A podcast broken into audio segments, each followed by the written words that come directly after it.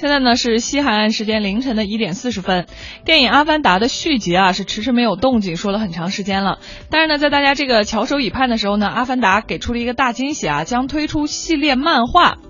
阿凡达的导演詹姆斯卡梅隆呢，在参加纽约这个漫展的时候就提到这个计划。他说，新推出的阿凡达漫画系列呢，将会围绕阿凡达世界的过去、现在还有将来这三个角度来展开，讲述一个全新的故事，并且还透露说，他名下的这个 Lightstorm 一个娱乐制作公司呢，将会拍摄三部阿凡达的续集。然后第一部呢，续集预计会在二零一七年的圣诞节当天来首映。